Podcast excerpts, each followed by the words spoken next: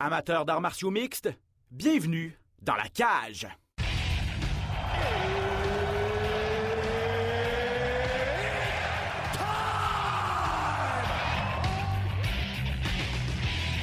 Introducing first, Benoît Baudouin, RDS Info à Las Vegas. and now introducing his opponent. C'est terminé! Victoire de Patrick Côté! Merci beaucoup tout le monde au Québec.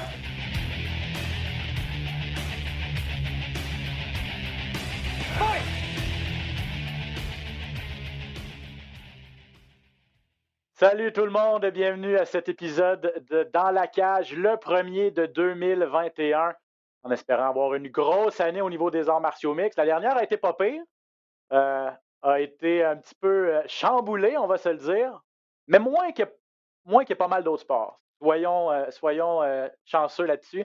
On espère que 2021 euh, sera belle pour vous tous qui nous écoutez à la maison, pour tous les amateurs d'arts martiaux mixtes. Merci énormément de nous suivre.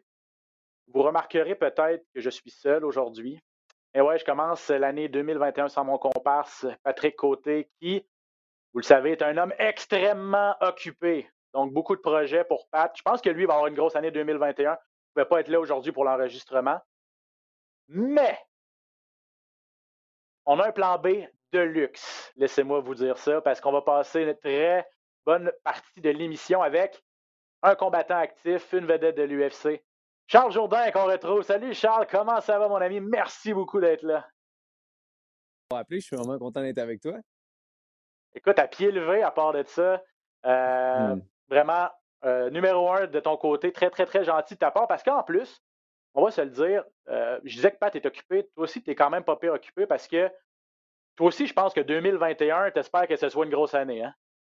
Absolument. 2021 va être euh, bien meilleur que 2020. 2020, c'était un ajustement pour tout le monde, euh, que ce soit dans leur carrière, dans leur vie de tous les jours. Ça, toutes les gens ont eu une année pour s'ajuster. Je pense que 2021 va être euh, quelque chose de bien pour euh, tout le monde. OK, il faut parler, Charles, de ce qui s'en vient pour toi parce que plusieurs Yes. rumeurs. Est-ce que tu peux nous confirmer des choses là aujourd'hui à dans la cage, ton prochain combat? On a vu à quelques endroits que ça allait se passer au mois de mars, le 13 mars 2021. On a même vu des noms passer. Steve Garcia Jr. Euh, confirmé tout ça? Euh, dû au fait que l'UFC ne l'a pas encore annoncé, je ne peux pas encore dire l'adversaire. Euh, Il y a des gens qui l'avaient, il y a des gens qui ne l'avaient pas, il y a beaucoup de gens qui ont prédit. Euh, puis, mais pour ce qui est de la venue, c'est Las Vegas le 13 mars. C'est le 13 mars, en plus, qui est l'anniversaire de mon petit frère Louis. Fait que euh, ça, va être, ça va être une bonne soirée pour nous deux. Oui, on va se le souhaiter, effectivement. On va parler de Louis euh, dans quelques instants parce que euh, c'en est un autre combattant. On en a souvent parlé au podcast, un gars qui essaye de faire sa place à l'UFC et, et on sent que lui aussi, 2021, ça pourrait être l'année de l'éclosion. Euh, Qu'est-ce que tu peux nous dire sur, sur, sur ce qui s'en vient pour toi là, au niveau du mois de mars, sans nous donner le nom de l'adversaire, mais est-ce qu'on parle d'un gros nom? Est-ce qu'on parle d'un gars qui peut être, peut être dangereux là, pour toi? Ben écoute, euh, je suis arrivé à l'UFC en combattant des gars qui avaient énormément euh, d'expérience, contrairement à la mienne, des gars plus vieux, des gars plus expérimentés, euh, des gars qui avaient toutes les raisons de me, battre, dans Do Choi, dans Philly. Puis, je mettais toujours beaucoup d'énergie sur c'est quoi son expérience, c'est quoi son style, qu'est-ce qu'il a fait, il a quel âge, qu'est-ce que ça va changer, puis tout. Après ça, j'ai combattu l'Australien à mon dernier combat à Abu Dhabi. Puis euh, moi, dans ma tête, j'étais le A-side, puis ça allait tout changer, mais ça, c'est juste du bruit. C'est, pas des détails importants. Il y a des choses importantes à prendre en compte, mais ça fiche, peu importe, ça reste un homme qui est devant moi. Euh, puis euh, j'ai, tu sais, j'ai, je pense qu'une fois dans ma carrière, j'ai combattu quelqu'un de plus jeune que moi. Tu sais, je suis arrivé à l'UFC quand même assez rapidement. Mm. Puis, euh, tu sais, même si j'avais plus d'expérience, la personne, tu faisais exemple 10 ans qui se battait professionnel. Moi, ça en fait 4. Je suis quand même un, un, un nouveau. Puis euh, là, je mettais beaucoup d'énergie sur ces affaires-là de, de c'est qui le A-side, c'est qui le B-side, c'est qui l'underdog, c'est qui qui l'est pas, qui a plus de, des détails. Mais à la fin de la journée, euh, ça reste un homme, ça reste quelqu'un qui est là pour gagner. Tout, il y a personne qui est poche à l'UFC. Il y a personne qui va se faire rechercher euh, comme, comme un peu en Thaïlande quand tu te bats contre un taxi driver à la dernière minute. Il n'y en a pas ça à l'UFC. Tout le monde est dangereux. Puis euh, ça, c'est quelque chose que j'avais... euh, j'ai sous-estimé mon adversaire, ce qui était complètement idiot de ma part. Donc, euh, peu importe l'adversaire que je vais combattre en mars, que ce soit quelqu'un d'expérimenté, quelqu'un de moins expérimenté, je l'approche comme je, dois approcher n'importe quelle performance. de, je l'approche avec professionnalisme et beaucoup plus de, maturité que je l'ai fait de mon combat à Abu Dhabi. Intéressant que tu parles de ça parce que je me ramène un, an en arrière, là, quand tu es allé te battre contre Duo Choi chez lui en Corée. Et j'avais entendu dire qu'il ben, y avait eu d'autres adversaires qui t'avaient été proposés, mais tu avais un peu tenu ton bout, puis tu avais dit non, ça me prend un gros nom. Euh, j'ai pas de temps à perdre euh, contre des gars qui sont pas euh, qui, qui, sont pas connus. Sont pas, absolument. donc, je veux un gros nom et, et, ça va mm-hmm. être dangereux, ça me dérange pas. Et, ça a payé au final. Est-ce que tu dirais que tu carbures à ce genre de défi-là quand même? Là? Absolument. Euh, euh, même à TKO, quand j'étais la, la, la, petite star du Québec, si on veut, et du Canada, euh, les gens aimaient tout le temps me voir combattre parce que je prenais tout le temps des défis qui disaient Pourquoi tu fais ça? Exemple, Kevin Généreux, j'avais pas besoin de me battre contre Kevin Généreux, il était très solide. après ça, Alex Morgan, qui était le champion, qui avait terrassé tout le monde, puis je l'ai pris. Après ça, j'ai demandé Jesse Ronson. C'était tout le temps des, des décisions que la plupart des gens seraient comme Pourquoi tu fais ça?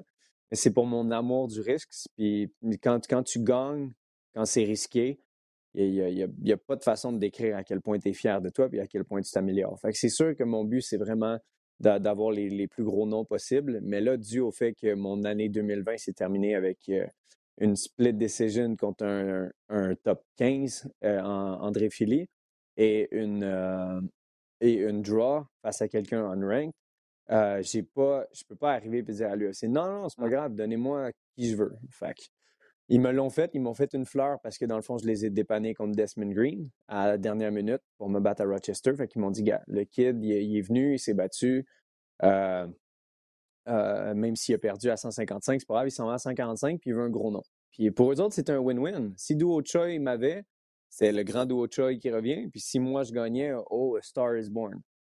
Puis là, ça, ça a tourné en ma faveur. Puis là, euh, après ça, les deux autres combats, le, combat que j'ai vraiment perdu de, de, près, à mon avis, contre euh, Philly.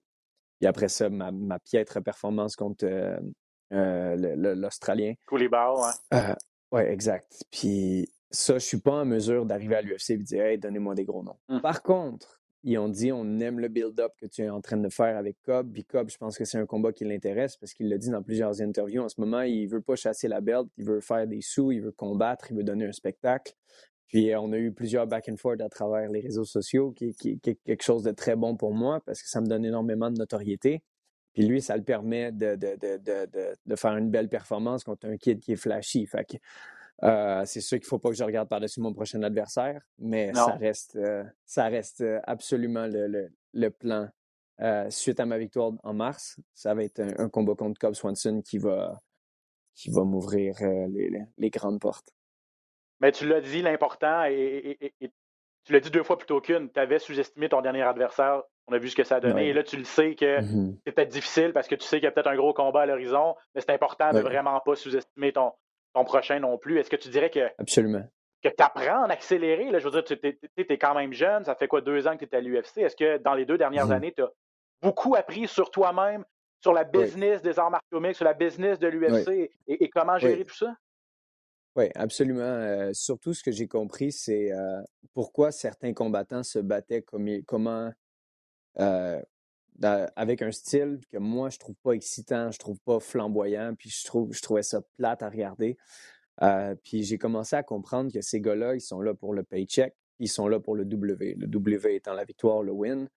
Euh, puis le reste, le spectacle, peu importe, eux autres, mais ils disent que c'est à la promotion, donc à l'UFC de faire la promotion de ces gars-là. C'est pas à toi de faire ta propre promotion en prenant des risques. Moi, c'est sûr que je diffère un petit peu de cette philosophie-là.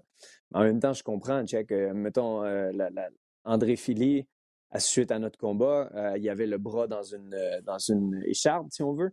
il y avait les mmh jambes bleues, il était tout poqué au visage, puis moi, j'avais une scratch en haut là. J'étais comme, j'ai perdu, parce qu'il m'a amené au sol au troisième round à la fin du 3, puis c'est vraiment ce qui a, fait le, point décisif. Puis j'étais comme, tu sais, j'ai pris des risques, j'ai, été, j'ai voulu faire mon wild. Puis juste à cause d'un amené au sol, boum, je perds, euh, je perds mon opportunité de franchir le top 15 parce que Philly me l'a dit, il dit, il dit, tu as juste 24 ans. Il dit, tu vas être énormément dangereux. Tu sais, Philly a quasiment 30. Il dit, tu sais, la majorité des gens dans le top 15 à l'UFC, euh, je pense que le, le, le ratio d'âge, c'est 31 ans. Donc, moi, mm-hmm. je viens juste d'avoir 25. Tu sais, c'est quand même 6 ans d'expérience, 6 ans de, de, de force, de, de, modelage. Mais pour répondre à ta question, oui, 2020 a été une grosse année d'apprentissage. Surtout dans le combat contre Philly, j'ai appris qu'il faut, faut, être, faut être plus smart que flamboyant. Il faut, faut, que je reste moi-même et il faut que j'approche euh, le, fighting d'une façon différente parce que sinon, je, vais me faire, je peux me faire battre au point. 15 minutes, c'est très rapide. Puis euh, il suffit d'un takedown par round, puis les mmh. juges, ils donnent la victoire maintenant. Fait. Puis euh, pour ce qui est du combat contre euh, euh mon Dieu, qu'il y a, y a plein, plein de facteurs qui m'ont fait apprendre, dont justement ne pas sous-estimer. Puis, j'ai vraiment remarqué que je suis une personne qui carbure au défi, au non, au, au, danger. Puis on dirait que ça m'inspirait rien. J'avais pas envie. J'ai manqué énormément de motivation quand je voyais ce nom-là. J'étais comme je viens de partir de André Philippe de Choi à quelqu'un qui est relativement nouveau comme moi à l'UFC. Puis ça j'avais de la misère à, avoir un certain feu. Mais. Est-ce que la euh, foule, est-ce que la foule a joué? Le fait qu'il n'y ait pas de foule aussi? c'est plus difficile de se motiver et de carburer, justement? Pas tellement. Pourquoi? Parce que ça, ça, le, fighting, une fois que ça commence, c'est très personnel. C'est entre lui et moi. Puis mon, mon, combat préféré à vie, en ce moment, c'est mon combat contre justement Philly où il y avait personne. Puis, tu sais, on entendait nos coups. Puis, il y a eu beaucoup, beaucoup d'échanges dans ce combat-là. Puis, le, le, snap que ça faisait quand je kickais ses avant-bras, euh, ses jambes, puis tout, il y avait quelque chose de pur, il y avait quelque chose de violent que j'ai très aimé. Euh, fait que c'est sûr que je m'ennuie des crowds, les, gens qui crient, la foule, l'énergie. Mais euh, si j'avais le choix entre les deux, c'est sûr que je prendrais le crowd. Mais il y a quelque chose d'intime qui rend ça un petit peu plus mmh. violent. C'est quelque chose que j'aime beaucoup. bon, je veux revenir euh, sur, le, combat contre Koulibaly. Là. Manque de motivation de ta part. tu n'es vraiment pas satisfait de, ta performance. De mmh mon côté, je vais te dire comment j'ai vu ça. Je te trouvais hésitant. et, et, je ne sais pas si tu, l'avais dit dans des entrevues avant, il faut que je sache doser, je peux pas juste être flashy parce que si je me mets trop en danger, ben, les gars sont bons de l'autre côté, fait que c'est sûr qu'ils vont me faire payer. D'un autre côté, euh, si, tu tu veux pas te mettre en danger, si tu veux pas, pas d'être excitant, c'est comme si tu te dénaturais un peu toi-même. Et j'ai l'impression que ce mm-hmm. qui est arrivé, c'est ce qui est arrivé contre Koulibaly. Est-ce que tu en as parlé avec Fabio, ton coach, de trop? Puis, est-ce que c'est difficile de, trouver le juste milieu de ma nature, c'est ça, mon style, c'est ça, c'est de foncer, c'est d'être excitant, d'essayer de créer des choses. Mais d'un autre côté, il faut que je sache choisir mes moments, peut-être. Oui, euh, on est en train de développer quelque chose. Euh, ben, développer, c'est très big, mais pour faire un, un, résumé de ce que c'est, moi j'appelle ça le fuck it mentality. Désolé pour euh, le, le, le, gros mot. mais au troisième au troisième round, j'ai regardé Fabio, puis là, il me donnait des instructions avec Cyril, puis j'ai juste dit, you know what, fuck it. Fuck it. Puis mon troisième round, c'était mon meilleur round. Mm-hmm. une fois que je me mets à m'en foutre, puis de, je me laisse aller, je me laisse être créatif, c'est là que j'ai mes meilleures performances. les fois que je me mets à réfléchir, c'est là que ça. Mais une chose que je voulais absolument pas, c'est me faire amener au sol. C'était comme pour mettre un message. Puis il a essayé énormément. Puis dans tous les mm-hmm. combats qu'on a vus de Koulibaly, et même si c'est pas le meilleur wrestler, il trouvait des moyens, il attrapait les kicks, il amenait tous ses adversaires au sol. Peu importe qui, il arrivait à les amener au sol. Puis ça, ça, si je peux tirer du positif de cette performance-là, c'est qu'aucune fois je me suis retrouvé dos au sol, sauf quand il a, lancé, il a fermé les yeux, il a lancé un overhand. Puis euh, j'étais, je me suis fait pogner sur, sur le nez, j'ai tombé. Je me suis relevé, j'ai regardé mon coin, j'ai pris le temps d'analyser où est-ce qu'il était. Puis tu me vois dans la vidéo faire non, I'm alright, je suis correct, inquiétez-vous pas. Puis, euh, c'est ça, où est-ce que je m'en allais avec ça? Euh, hmm, hmm. c'est ça, tu, tu, t'es vraiment donné ah, pour, pour, faire ce que tu avais. En fait, pour, pour éviter les amener au sol, puis faire en sorte que d'avoir un peu plus ton style au troisième round, ce qui, a mm-hmm. finalement payé. Donc, c'est de trouver la façon de mettre tout ça ensemble, j'imagine. Yes, exact. Fait que dans le fond, là, euh, puis ça faisait pas longtemps que je travaillais avec Cyril. Euh, on a essayé beaucoup de choses, puis on dirait que j'étais hésitant parce que je pensais. Puis quand tu penses, tu es une seconde en retard. Un, Mhm. de mes phrases favorites dans, dans un de mes livres, c'est en anglais, mais je, peux- je peux la traduire. Mais en anglais, c'est When the mind is nowhere, the mind is everywhere. Donc, tant- quand ton esprit est nulle part, ton esprit est partout. Mais si ton esprit est take down, take down, take down, take down, t'es tout le temps une seconde, t'es tout le temps stick sur quelque chose, puis là, tu penses au take down, là, tu manges un jab, puis là, tu te mets à penser au jab, là, il y a le take down. Fait que là, j'étais j'étais perdu dans des pensées. Puis euh, j'étais très, très fatigué, très. Sais, la première chose que j'ai tweeté après, j'ai dit Dana White est venu me voir, il m'a donné l'argent de, de, de ma victoire.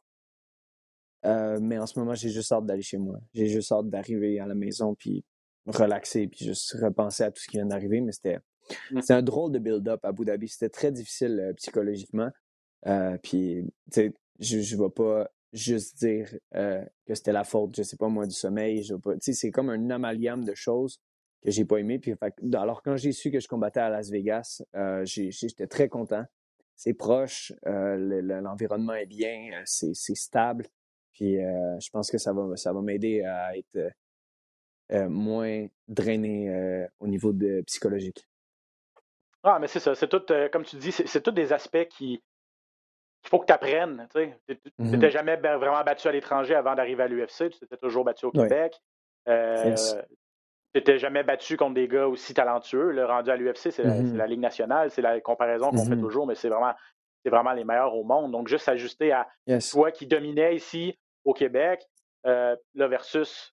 Ben, bon, c'est des, sont bons aussi. Tu sais. donc, on, donc, on peut comprendre que ces Mhm. premières années-là sont, sont vraiment des années d'a- d'apprentissage. De de je pense que c'est important de. Je pense que c'est important de garder, la, garder ça en perspective. Tu le fais, de dire j'ai 25 ans, ok, je suis peut-être pas le, le- je suis peut-être pas euh, champion à 25 ans, je suis peut-être pas euh, méga vedette mondiale à 25 ans, mais j'ai encore du temps. Puis Ouais. les arts martiaux mixtes, c'est plus ce que c'était il y a 20 l'amélioration ans. Georges Saint-Pierre a pris, la- a pris, la, a pris les- le monde des arts martiaux mixtes par. euh, il, est, il est arrivé là, comme une tonne de briques, puis il a gagné très, très, très rapidement. Mais tu sais, on parle, on Mhm. parle d'il y a 15 ans. là, on est complètement ailleurs aujourd'hui en plus. là. C'est- deux, deux euh, aires différentes. Euh, Georges, lui, il, il avait, euh, il se battait contre des spécialistes. Puis, euh, tu sais, maintenant, la différence, c'est que les gars, euh, tu sais, les gars, c'est des black belts en jiu-jitsu, ils ont wrestle au collège, euh, ils ont, tu sais, ils ont boxé, tu sais, les sont complets, là. maintenant. Exactement. Et je pense pas qu'il y a une era plus, plus meilleure qu'une autre, absolument pas. Non. Mais je pense qu'on est, on fait face à des difficultés plus intenses que, que les gens il y a 10-15 ans. Parce que souvent, c'était OK, tu te bats contre un lutteur, garde ça debout, boxe. Tu sais, c'était beaucoup des spécialistes, mais il y avait. Il n'y avait pas tous les outils qu'on a aujourd'hui. Maintenant, on a Internet, des DVD, des séminaires, des coachs Thaïlande. Les coachs sont beaucoup plus spécialisés aussi Sont- et tout. Là. Exactement, le, le sport a évolué. C'est comme comparer euh, euh, Air Jordan puis euh, comment il s'appelle LeBron, c'est deux eras complètement différentes. Les deux, c'est des, des personnes incroyables, mais dans deux, comme je dis, eras différentes. Puis les deux font fa- ont fait face à, à- à des, des défis différents. Puis les deux, ce qui est impressionnant, c'est que les deux ont overcome it. Fait que, tu sais, moi, je Mhm. pense qu'un Georges Saint-Pierre euh, qui serait dans, dans l'ère qu'on est aujourd'hui, euh, vu tout ce qu'il a accompli, ben, c'est sûr qu'il serait, il trouverait tous les outils puis euh, toutes les façons de mettre tous les combats à son avantage. Parce que des Georges Saint-Pierre, il n'y en, a pas 10. C'est le greatest of all time, puis c'est pas pour rien. Ah, ben, Georges est arrivé dans une heure de spécialiste, puis il a été, il était spécialiste Yes. dans rien, mais il a été, il a été l'athlète, l'athlète par excellence. Puis il est devenu spécialiste en lutte, mais il n'avait jamais lutté au collège. Et C'est à force, c'est à force d'entraînement, puis à force de, développer ses, Ouais. connaissances. Son Mhm. timing est incroyable. Il s'est dit à un moment donné, quand il est arrivé pour se battre contre Koscheck, il dit il faut que j'améliore ma boxe. C'est ce qu'il a fait. Il est allé à Los Angeles voir le meilleur coach de boxe, Freddie Mhm. Roach. Il est devenu un des meilleurs boxeurs en arts martiaux mixtes. Après ça, Ferraz Zabi est devenu un des meilleurs coachs en Jiu-Jitsu. Il s'est assis, il s'est assis avec, avec Ferraz. Puis il est- devenu incroyable en Jiu-Jitsu aussi. Donc, il Ouais. faut, faut, faut vraiment rien enlever à ces gars-là. Puis lui, il est arrivé dans une époque, justement, comme dis, de spécialiste. C'est très bon que tu le mentionnes. Mais il est devenu Mhm. peut-être le premier combattant complet, le premier Absolument. prototype peut-être de la nouvelle ère qu'on connaît aujourd'hui. Il a ouvert, des, il a ouvert les portes de tout le monde. là.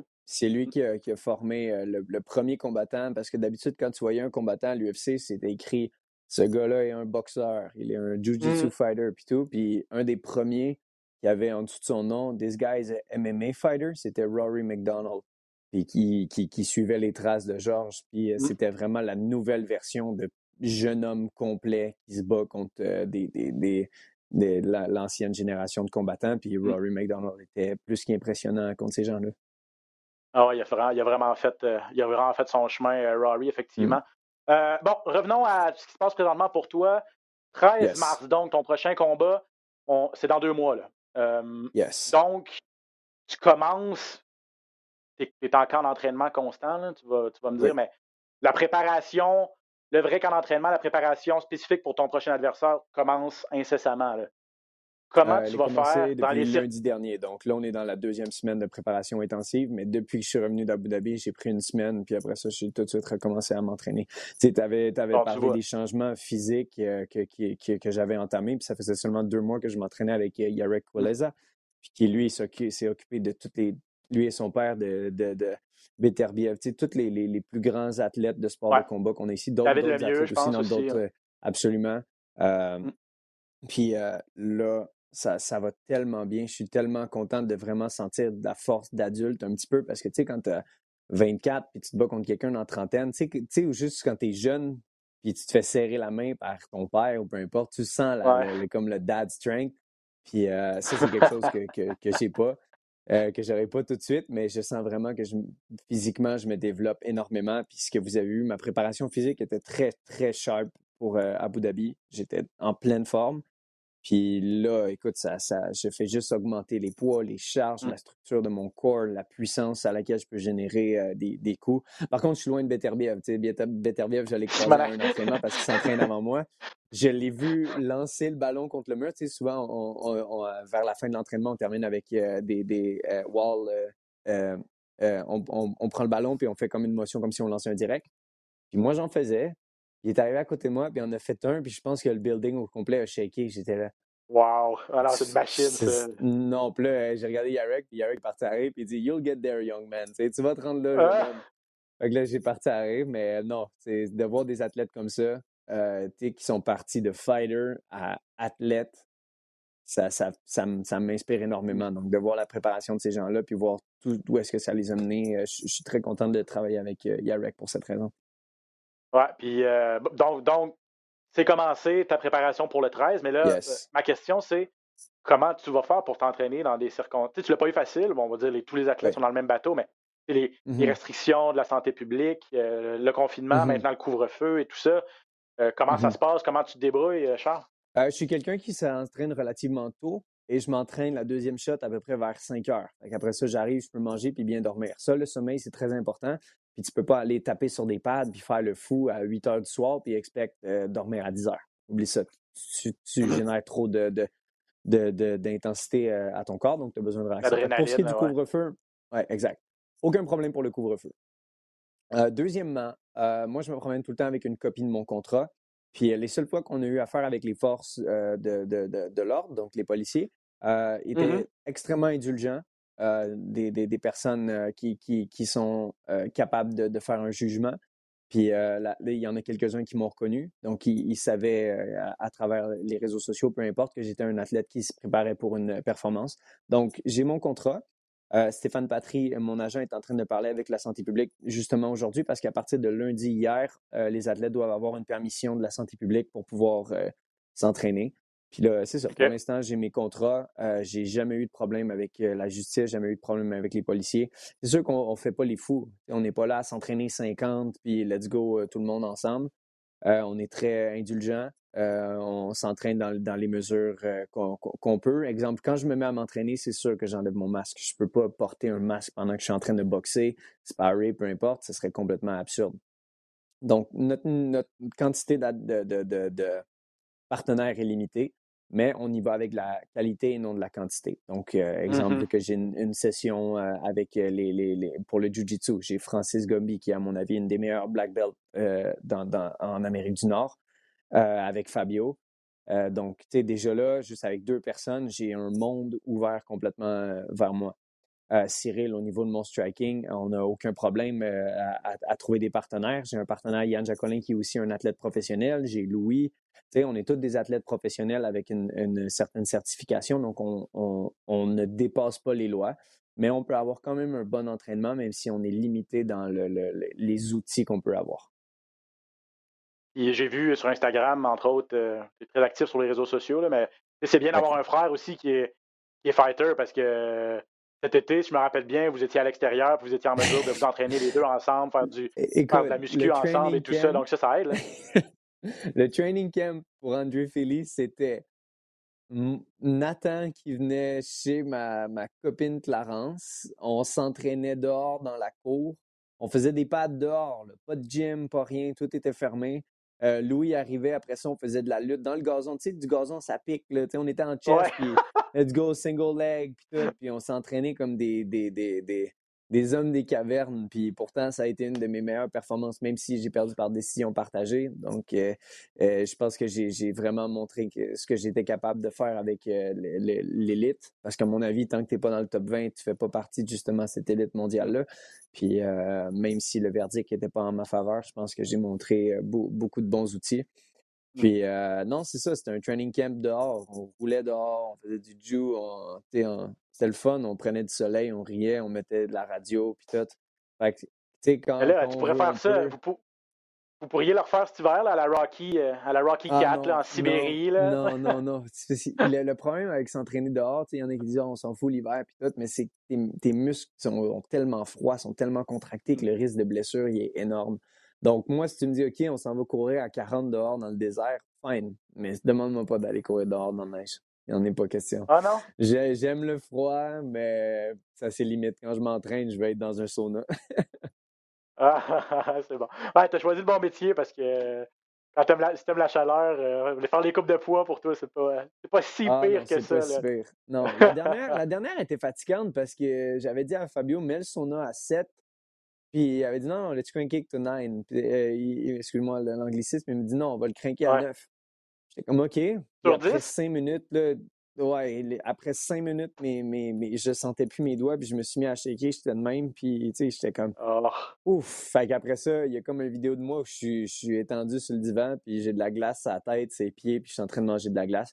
Je, je pense que j'étais sur le bord de passer. Là, là, là celle-là, on avait trop craqué, mais c'est pas grave, euh, c'est euh, UFC nous aide énormément avec les cotes. C'est pour ça que Vegas, j'aime ça. On est il y a l'UFC Apex où on se bat. Il y a l'UFC Performance Institute. On a mmh. tellement de, belles choses à notre, euh, à notre portée.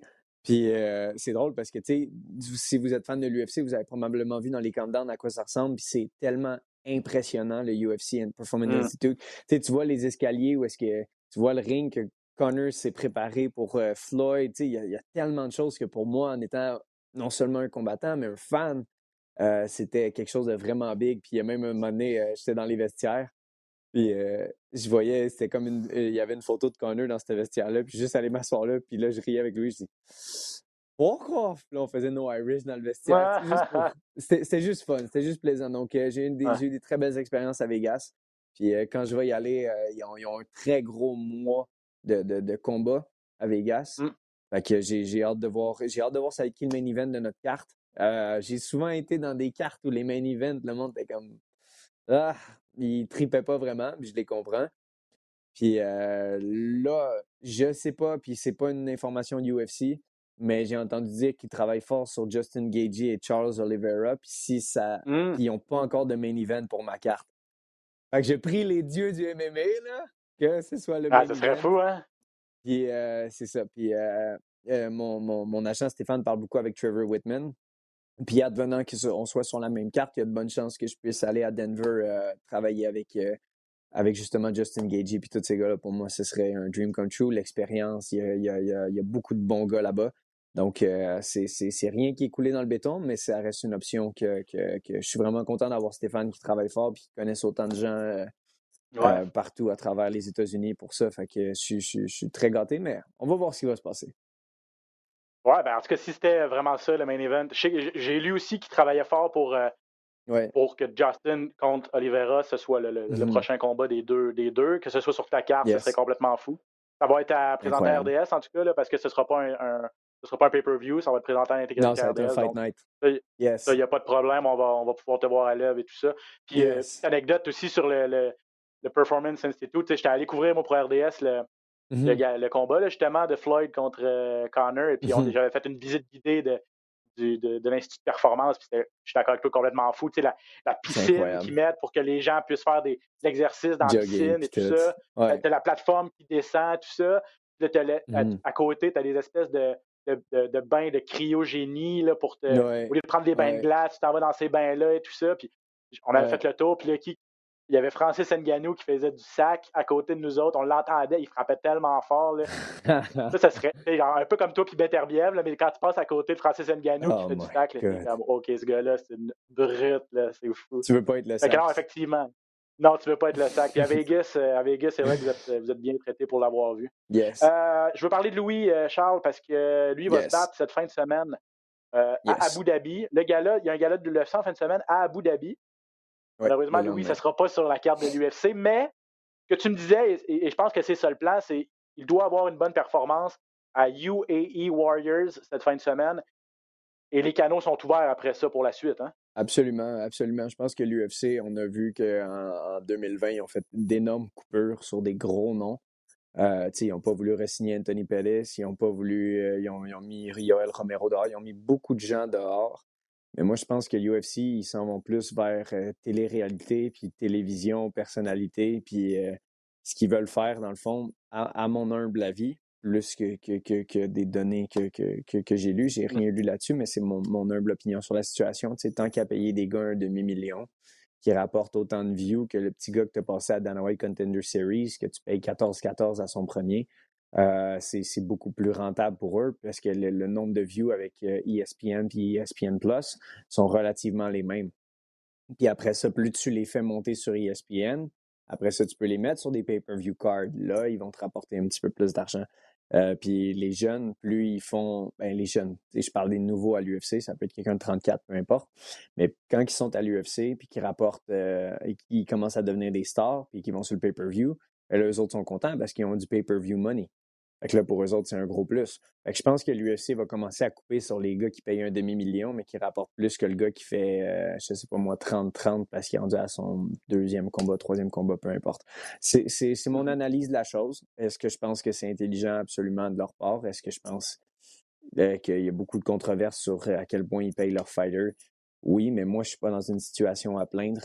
puis je pense que personne, il n'y a, pas beaucoup de fighters qui se plaignent. Euh, parce que euh, c'est la vie, c'est, tu combats, tu, tu, tu, tu, plus tu livres des grosses performances, plus tu vas être bien payé, puis plus, tu sais, tu peux pas arriver à l'UFC et dire, hey, j'ai trois wins d'affilée, je veux 250 000, 250 000, donc un demi-million si je gagne. Puis tes trois wins, c'était trois décisions, tu gardais la personne au sol, puis tu fais du, du lay and pray. Donc il y a comme, tu sais, juste le gars Joachim, Joachim Buckley, c'était ça, celui qui avait un spinning back kick, là? Dana White est allé le voir et il a dit non, non, les, trois, les quatre bonus de la soirée, ils s'en vont à lui. Il a fait 200 000 de bonus, le gars. C'est incroyable. Tu sais, c'était juste le plus beau KO, puis il a été payé pour. Ouais, ben, ben, toi, à place des autres gars qui ont fait des belles performances, qui sont entraînés pendant, pendant deux mois de temps, puis qui, qui pensent qu'ils auraient peut-être mérité ou deux guerriers qui ont fait un méchant combat. C'est sûr que c'est plate. C'est sûr que c'est plate. c'est une personne qui décide de tout, c'est sûr que des fois, ça peut être. C'est sûr, c'est sûr que c'est délicat. Je suis d'accord avec toi, Check. La soirée que je me suis battu contre Philly, tout le monde, de, peu importe, les, les, les, gens avaient tout dit. Le Fight of the Night, c'était Charles Jourdain contre Andrew Philly.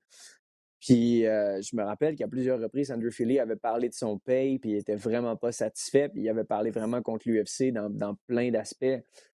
Puis là, c'était une des rares soirées où il n'y a pas eu de Fight of the Night. sais, Dana White a dit non, pas de Fight of the Night, euh, on va juste donner des performances ce soir-là. C'est, moi, j'avais jamais entendu ça. Puis, ils ont dit OK, on va vous donner le Fight of the Night, mais vous n'aurez pas le bonus parce qu'on a donné des bonus de performance. J'étais comme ouch. sais, même si j'avais perdu, moi, dans ma tête, c'est comme OK, moi, j'ai 50 000, 50 000 de plus.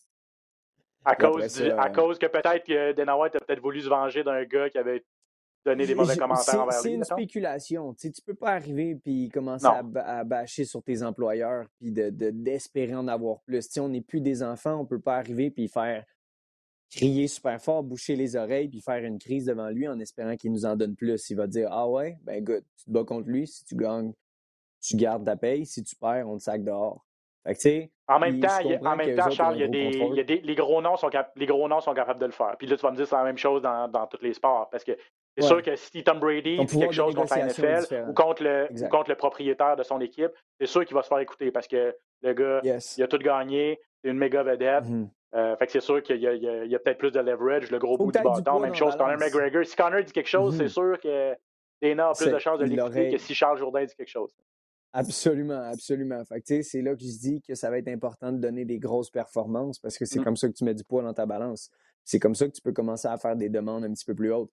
Une des choses pourquoi j'avais une, aussi bonne relation avec, exemple, Stéphane Patry à, à TKO, alors que beaucoup de gens avaient des conflits avec lui, c'est que moi, plus j'en faisais, plus j'en demandais pas l'inverse. Plus c'est pas euh, OK, j'ai gagné un fight, maintenant je veux que tu me donnes 10 000 par combat. des fois, il y en avait qui rentraient dans le bureau, puis donc moi j'étais là, je n'ai porté des billets, puis j'avais, je nommerais pas l'athlète, puis il était là, non, moi je veux être payé 10, 15. Puis moi, dans ma tête, j'étais comme, man, j'ai fait, j'ai fait, je fais pas ça, là. je fais pas ça, moi. Puis tu sais, je rapportais quand même beaucoup de sous à la promotion en vendant énormément de billets, en étant un petit peu le poster boy. Puis j'ai tout le temps su get in line, tu sais, demande-en pas plus si t'es pas prêt à en faire plus.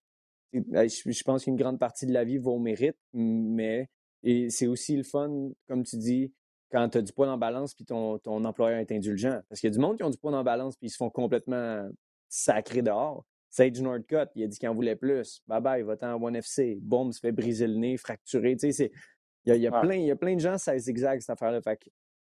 Mon point est juste que c'est important. Si tu veux en demander plus, assure-toi d'en donner plus euh, à ton employeur. Bah, je pense que c'est une bonne. En fait, c'est une bonne. Euh, une bonne mentalité de dire que je veux, veux pas avoir tout cuit dans le bec, mais je vais, travailler fort, puis à un moment donné, je vais être capable de récolter le fruit de mes efforts et le fruit de mes performances aussi, surtout, parce que le de la guerre, c'est de gagner, puis d'être excitant, puis d'être populaire aussi dans cette business-là.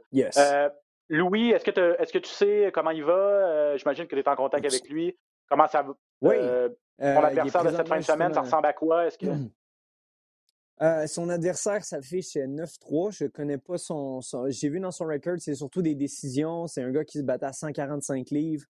Euh, là, il descend à 135. Les gars, ils ont été, ils ont demandé 140. Ils ont même demandé 145. Là, les gars ont tenu leur bout. Ils disent non, c'est 135. Tu veux te battre à Bantamweight, c'est 135. Il n'y a pas de niaisage. Fait là, le gars va avoir une coupe de poids plus, plus intense. Mais, tu sais, le monde, ils disent, euh, il y en a qui disent que c'est rapide, deux semaines. Ça fait un an et demi. Depuis que Louis a fait son combat de boxe en pro, mmh. euh, il n'a jamais arrêté de s'entraîner. C'est beaucoup de sous, c'est beaucoup de temps. Puis tout, c'est pas comme si quelqu'un s'est fait appeler, il est en train de manger des chips, il dit T'as-tu le temps de te mettre en forme dans deux semaines pour un combat? Louis s'entraîne depuis longtemps. c'est ça que j'ai dit avant qu'il parte. J'ai dit Ça fait tellement longtemps que tu t'entraînes. C'était pas un training camp de deux semaines. C'était Je m'entraîne depuis longtemps. Je me bats contre un gars. Le gars, c'est un droitier, gros overhand. Il essaie de t'amener au sol. J'ai dit C'est pas un style que tu n'as jamais vu c'est pas un genre d'Israël Adesanya ou un. Tu sais, il n'y a, pas un style qu'on n'a jamais vu, qu'on n'a jamais analysé, puis c'est pas un style que Louis a jamais combattu. Donc, excellente opportunité. Euh, je, suis vraiment fier qu'il l'ait prise parce que, tu sais, depuis le COVID, Louis il y a eu au moins neuf, neuf cancellations d'événements. Il y a eu les deux mmh. cancellations de TKO. Il y a eu euh, euh Warriors à plusieurs reprises. Après ça, il, s'est trouvé un manager. Puis là, ça, ça, ça marchait tout le temps pas. Là, Louis, t'es vraiment pas content de ça parce que quand tu te bats pas, t'es pas payé. fait que c'est ça. Euh, roulement d'événements. Puis là, euh, deux semaines, il nous a tout demandé notre avis. On nous a tout dit la même chose. Let's go. Il n'y a, pas de mmh. questionnement là-dessus. Tu es un fighter, tu vas te battre. Peu importe, peu importe le outcome, Louis va grandir de ça, puis il va devenir meilleur. c'est ça la vie d'un combattant. Il n'y en aura pas de, de, de, de, structure parfaite. Il n'y en aura pas de training camp parfait. Il n'y en aura pas de training camp, pas de blessure. Il n'y en aura pas. Tu sais, tout le monde sont comme, ouais, mais c'est pas le bon moment. De quoi c'est quoi, c'est pas le bon moment? Je me battais aux deux mois à TKO, là. À tous les deux mois, j'avais encore mal de mon autre fight quand je rentrais dans le cage pour aller me battre contre un autre gars. c'est pour ça que j'ai, en tout cas, ma, philosophie, puis mon approche, c'est sûr qu'elle est différente des autres parce qu'on est tous des individus différents. Puis je suis content de voir que Louis partage ça avec moi, le le let's go. Il n'y a, pas d'autres questions. Il n'y a pas de OK, OK, il est droitier. C'est quoi sa fiche? Ah ouais? Il gagne comment? Décision, soumission, KO? OK, good, let's go, on y va. Il n'y a, pas d'autres questions à faire parce que tout ça, c'est de la pression que tu te crées dans ta tête, puis tu te mets du poids sur ses épaules pour rien avec des mmh. choses que tu ne peux pas contrôler. Fait que es un fighter, tu fights. Peu importe, ce que, peu importe ce que tu fais dans la vie, plus tu analyses, puis plus tu fais une grosse bulle avec ça, plus tu vas te créer de la pression toi-même. Puis c'est de la pression euh, self-inflicted, comme on dit ça en français. Euh, tu, te mets sur toi-même. Tu t'imposes toi-même. Euh, Exactement. la pression sur, tes épaules. Exact. Tu te mets une grosse boule sur ses épaules, puis après ça, t'es comme, ben là, tu sais pas ce que c'est être moi, toute la pression que j'ai. Excuse-moi, ta pression, tu te la mets toi-même. C'est soit assez fort, soit assez mature pour remarquer que, que, que cette pression-là, tu te l'es mis toi-même. Donc, j'aime beaucoup l'approche de Louis. Let's go, on y va, on fight, on est des professionnels, puis whatever the outcome, je vais être un homme plus grand, meilleur, plus riche. euh, mm. je vais, je vais grandir ça. Donc, euh, donc, je suis vraiment fier de lui. Bon, ben, tant mieux parce que ben, UAE Warriors, Corinne Laframboise, pour ceux qui, se demandent c'est quoi, Corinne a fait déjà un, au moins un combat, mais je pense même deux le combat à, à, Abu Dhabi, UAE Warriors. C'est le, numéro 15 cette fin de semaine. Et sauf erreur, c'est disponible gratuitement sur Internet, sur leur page. Oui, je pense que ça va être sur YouTube. Vous avez le streaming. Mm-hmm. Euh, donc, si vous voulez, c'est vendredi, euh, le 15. Euh, donc, si vous voulez suivre ça, allez voir sur la page UAE Warriors. Louis va se battre contre je vais prononcer son nom, c'est un Ouzbek, je me l'ai noté. Avli Johan Hamidov. Fiche de 9-3 et 1. Louis, ça va être son huitième combat pro, cinq victoires, mm-hmm. deux défaites. Avant de te laisser partir, mm-hmm. Charles, je sais que là, je prends beaucoup de ton temps. C'est très apprécié, je me répète, mais cette fin de semaine, l'UFC revient après un mois de congé. On avait Frank Dana White et tous les gens de l'UFC qui avaient à mettre sur pied les gars-là dans les derniers mois avaient besoin d'un break. On s'est donné un mois. Mm-hmm. Euh, là, ça revient en force avec euh, dès ce samedi, là, mais euh, plusieurs galas dans les prochaines semaines. Calvin Cater contre Max Holloway, l'ancien champion à 145 livres. Yes. C'est ta catégorie de poids, les, les poids les 145 livres. Est-ce que tu vas regarder ce combat-là avec une, une, attention particulière? Oui, puis même si ce sera à 155 ou peu importe, euh, j'ai vraiment un, très grand intérêt pour ce combat-là. Euh, pas parce que ça, ça, ça un jour. Euh, c'est juste en tant que fan, plus qu'en tant que combattant puis en tant qu'analyste. Je, je regarde pas beaucoup de combats ces temps-ci. Je regarde des combats de, surtout de style. Puis ça, c'est un style qui est, magnifique. Calvin Cater, ça boxe.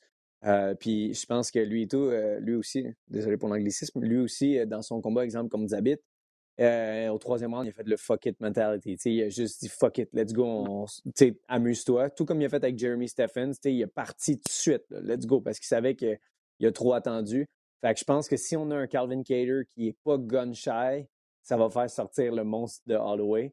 Et tu veux pas faire sortir le monstre de Holloway. Fait que, c'est tellement un match-up intéressant. J'ai fait un poll sur euh, Twitter, je pense, puis les gens étaient tous Max, Max, Max, Max, Max. Puis là, plus le monde disait ça, puis j'étais comme, je suis vraiment intrigué. Fait que, OK, mon feeling personnel, Max Holloway, euh, dû à l'expérience, puis le, type de personne qui est le type de fight qu'il aime, aime, donner. Mais il ne faut pas compter euh, M. Cater out. Je pense qu'il peut, il pourrait vraiment nous surprendre si, par euh, exemple, il a travaillé ses kicks. Parce que sa boxe est incroyable, mais tu rajoutes un peu de kick, puis là, tu es rendu avec un athlète complètement différent. Donc, euh, Volkanovski a eu du succès avec ses kicks contre, contre Holloway en plus. Là. Absolument. Donc, effectivement, il y a peut-être Volkanovski qui a battu deux fois de suite. Max a peut-être montrer le chemin là, pour, pour, pour, les autres aussi. Là, ça va être intéressant de voir Mais souvent, ça arrive, ça. un champion, il perd le titre, il réessaye de l'avoir, ça marche pas, puis après ça, ça devient une, euh, une vague en haut, en bas, un petit peu comme mm. Josie Aldo, euh, quand il s'est battu deux fois contre Max. Après, euh, peut-être qu'il y a un blueprint qui a été sorti. Anderson Silva est le meilleur exemple. Perd une fois en se brisant la jambe, puis tout le monde a comme ben, avec le, le, KO aussi, puis après ça, il se brise la jambe, puis après ça, ça a été. Mm-hmm. Fait que, on parle. Ça va vraiment être en descendant après ça. Malheureusement. Dernière question pour toi. Euh, bon, donc tu vas regarder ce combat-là euh, avec attention. Ton cœur prend pour Max Holloway. Mais vu que c'était la catégorie, je me demande si euh, quand ces gars-là, dans le top 15, top 20, tu as nommé, as nommé Max, on a nommé Calvin mm je pense à Zabit, peut-être même Brian Ortega, un gars comme Sadiq Youssouf aussi, qui est une vedette montante. Est-ce que tu les vois comme des modèles à suivre ou comme des adversaires potentiels? Est-ce que c'est. Est-ce que tu as une vision là, particulière des gars dans ta catégorie? Parce que je sais que Cobb Swanson, tu l'as dit souvent, tu voudrais l'affronter, mais mm-hmm. quand même une de tes idoles. Est-ce que, est -ce que cette ligne-là, parfois, pour, certains gars, est un peu plus blur, comme on dit? Euh, c'est, ce qui fait que les featherweights sont aussi intéressants, c'est la différence dans le top 10. Tu sais, c'est pas, c'est pas soit des lutteurs, tu sais, Zabit, Yair, tout le monde est comme super fort. Tout le monde, moi, je pense que le top 10 de featherweight, tout le monde a une chance pour la belt. Tout le monde, Mm-hmm. euh, tu sais, Korean Zombie, Ortega, c'est sûr que là, on a, on a- ils ont eu un gros combat, ces deux-là. Mais je pense que tous ces gars-là, dans le top 10, sont vraiment proches d'un title shot. C'est très difficile à, à choisir. Euh, puis euh, c'est sûr que je les vois comme des adversaires potentiels, mais je sais en dedans de moi qu'il faut que j'aille euh, de, de- Je dois avoir, parce qu'il faut que j'aille, je dois avoir une plus grande maturité physique euh, pour, pour pouvoir un, un meilleur gabarit, pour pouvoir tenir avec des gars comme ça, puis euh, une, une meilleure euh, force mentale. Parce que je pense que c'est, c'est, c'est, c'est, c'est- oui, c'est un jeu d'échecs à ce niveau-là, mais ça reste un jeu de, de, de puissance. Il y a, pleinement, il y a tellement d'éléments. Fait que je, je vois le top 10 comme quelque chose de vraiment dangereux. Là, là. Tu sais, Quand tu regardes le gars, tu vois une tête de mort. Puis euh, je pense que tous les gars du top 10 euh, l'ont, cette tête de mort-là. Puis, Donc, tu n'essaies pas de les voir comme, des, comme des idoles ou comme des. Tu essaies de les voir comme des parce gars ont, ils de qui tu peux, tu peux tirer peut-être quelque Mhm. chose d'eux, mais en même temps, tu Ouais. faut que tu dises voici comment moi je pense, qu'est-ce que je devrais faire pour battre ce gars-là, c'est ça un peu? Oui, ça c'est sûr. C'est sûr qu'on a une pensée analytique quand on regarde ces, ces gars-là Mm. performer. Puis des fois, il y en a que tu es comme ouf, OK, mon style va pas bien avec celui-là. Ah, mon style va bien Mm. avec celui-là. Moi, un, un autre de mes combats, ce serait un, un dream come true, ce serait justement Max. Parce que je pense qu'on on a un style très, euh, euh, très complémentaire. Lui, en étant, c'est sûr, bien meilleur que moi euh, pour l'instant. Puis, mais mettons, tu me dis, tu as le choix de te battre contre Max Holloway ou Alex Volkanovski. Je match vraiment mal avec Volkanovski. Il est petit, il veut t'amener au sol. Il, fait beaucoup de changements de niveau. Mettons, personnellement, si j'avais le choix de me battre entre les deux, euh, c'est sûr que je prendrais Max parce que je trouve qu'il est grand, il fight debout, il, a, un style euh, euh, très, très flamboyant. Donc, tout ça pour dire, quand je regarde le top 10, ce sera pour 2023-2024. Je pense pas qu'en 2021, ça va être ma plus grosse année euh, dans le sens où d'activité. Parce que je pense que j'ai beaucoup de choses à, à régler au Québec, beaucoup de projets à, mettre euh, beaucoup d'énergie. Donc, je pense que je vais y aller avec deux combats. Mais on va voir où est-ce que ça combats, va ok. nous mener. Moi, deux combats. Donc, ce serait le prochain en mars. Advenant une, une- une excellente victoire, euh, ce serait contre Cobb Swanson ensuite. Puis après ça, je prendrais le temps de, de- de mettre euh, beaucoup d'efforts dans, dans, dans, dans plein d'autres aspects de la vie que, que, que celui professionnel. Mais je vais continuer de m'entraîner à temps plein, ça c'est sûr. Mais je pense que j'ai beaucoup d'énergie à mettre sur, euh, ce, ce que je veux bâtir euh, derrière euh, Tu veux diversifier un petit peu? Charles Jourdain. oui, absolument. Je veux, je, veux, je veux voir tout, tout- tout ce que la vie peut nous apporter, puis je veux pas que non plus euh, devenir esclave d'une carrière professionnelle. Euh, Une éthique professionnelle, c'est quelque chose d'important, mais il faut mettre beaucoup de temps dans notre, dans notre euh, euh, mentalité, surtout en ce moment. Mettre, pas pas Mm. mettre beaucoup de temps dans notre mentalité, mais dans notre santé mentale, la santé mentale Ouais, de nos ouais. proches. Puis de, de, tu sais, il y, a, il y a beaucoup de gens qui, qui vont pas bien à cause des, des, des récents événements. Donc, euh, voilà. Donc, euh, je termine là-dessus, c'est ça. Je ne vais pas mettre euh, 100% de mon énergie sur le, fighting en 2021, mais aïe, j'ai de la misère à m'exprimer en ce moment. Oui, je vais mettre 100%, mais euh, je vais, c'est sûr que je ne serai pas le. Mais tu veux ce pas te battre mon cinq- année quatre la ou cinq plus fois. active. Mm. Merci beaucoup. J'ai, j'ai, Ben, en écoute, train de dire que je ne vais pas mettre 100%. Là, le monde va faire, hey, il se force même pas. Ouais. Jourdain, Non, mais je pense, je pense, je pense qu'on comprend ce que tu veux. Je pense qu'on comprend ce que tu veux dire. Puis, Merci beaucoup. effectivement, tu es jeune, tu as 25 ans. C'est c'est correct de, Yes. de varger dans quelque chose, de varger dans un projet, mais tu veux aussi commencer à, à penser à autre chose, puis voir où, où d'autres choses peuvent te mener. Tout ça, tu es un gars charismatique Absolument. en plus. Je vois que tu fais attention Merci à ton beaucoup. français en plus. Donc, peut-être que les Ouais, les médias, anglicismes. qui sait? mais, mais, mais, mais, mais ça pour te dire aussi que je trouve ça vraiment intéressant, cette, cette optique-là. Puis là, notre entrevue va se terminer là-dessus, mais ça nous donne un tremplin pour la prochaine fois où on va se parler parce que développer Yes. sur cette optique-là de dire c'est différent de plusieurs jeunes athlètes, là, je vais te le dire, où, où eux pensent à rien d'autre, puis c'est le moment de se concentrer sur sa carrière. Toi, tu es, un peu ailleurs, puis ça prouve que tu es ta propre personne, comme tu disais tantôt, et tu as ta propre vision de, de- des choses. Donc, j'ai très hâte qu'on se reparle, Charles, de, pour pouvoir euh, peut-être euh, expandre là-dessus, là, avoir plus, de détails sur cette. Ouais, c'est ça. Puis en- en- entre-temps, on va voir où ça va, où ça va te mener. Mais première étape, 13 Yes. mars. Charles, merci Yes. énormément. J'ai pris beaucoup de ton temps, mais merci de m'avoir sauvé aujourd'hui. Puis je suis sûr que Merci les toi. auditeurs vont vraiment, vraiment apprécier tout ça. Charles Jourdain. Merci à toi, Ben. À bientôt. énormément. Ciao, guys. Ça me fait plaisir. Bye. Ciao, ciao. Cool. Et de- merci à Charles. Et de notre côté, ben, regardez, je vais finir ça rapidement. Le temps file, mais je veux quand même mettre la table sur ce qui s'en vient euh, à l'UFC. On en a parlé un petit peu avec Charles, le cette fin de semaine entre Max Holloway et Carlin Cater. Un combat très important pour Max Holloway, qui était le champion, au dire de plusieurs, le plus grand champion de l'histoire euh, des poids plumes. Il est encore classé numéro un. Euh, il a remporté son dernier combat après ses deux défaites en combat de championnat. Là, va affronter le numéro 6, euh, Calvin Cater, qui, lui, ben, avec une victoire contre Holloway, mériterait probablement un combat de championnat. Vous l'avez entendu avec Charles, de- de- des gars comme Zabit, Thomas Gomeda, Brian Ortega qui sont toujours là, le Korean Zombie aussi. Euh, donc, une autre, on parle souvent des 155 livres avec la profondeur, mais les 145 livres aussi, là, une division extrêmement euh, intéressante à suivre. Euh, ce que j'ai hâte de voir dans ce combat-là, c'est quel genre de Max Holloway on va voir. C'est un gars qui nous a habitués à frapper en volume, énormément de coups, à être vraiment l'agresseur. Et contre Volkanovski, il s'est fait un peu jouer ce tour-là. Volkanovski est un bloc de glace devant lui, un bloc de granit. Et c'est Volkanovski qui a été vraiment l'agresseur. Donc, euh, est-ce que est-ce que Cater va pouvoir s'imposer contre, euh, contre Holloway? Euh, ça va être très intéressant. Sur la carte également, en demi-finale, Carlos Condit contre Matt Brown. Un duel de, de vétérans. Est-ce que ce sera la dernière fois qu'on va, va les voir à l'UFC? 36 ans pour Condit, 5 défaites à ses 6 derniers combats. Brown, 40 ans, 6 défaites à ses 9 derniers. On s'entend que c'est, ça commence à être la vieille garde de leur côté. Santiago Ponzinibbio. Ceux qui suivent l'UFC depuis un certain temps savent qui est Santiago Ponzinibbio. C'est juste qu'il ne s'est pas battu depuis plus de deux ans. Mais il y a sept victoires de suite à 170 livres. Il était classé dans le top 15, même dans le top 10. À cause de son inactivité, son nom n'est plus là. Lui, il va affronter euh, le Chinois Jingliang Li. Euh, Li Jingliang, en fait, qui est un très bon espoir à 170 livres chez les, chez les mi-moyens. Euh, le grand retour du combattant argentin Santiago Ponzinibbio, ça va être très intéressant.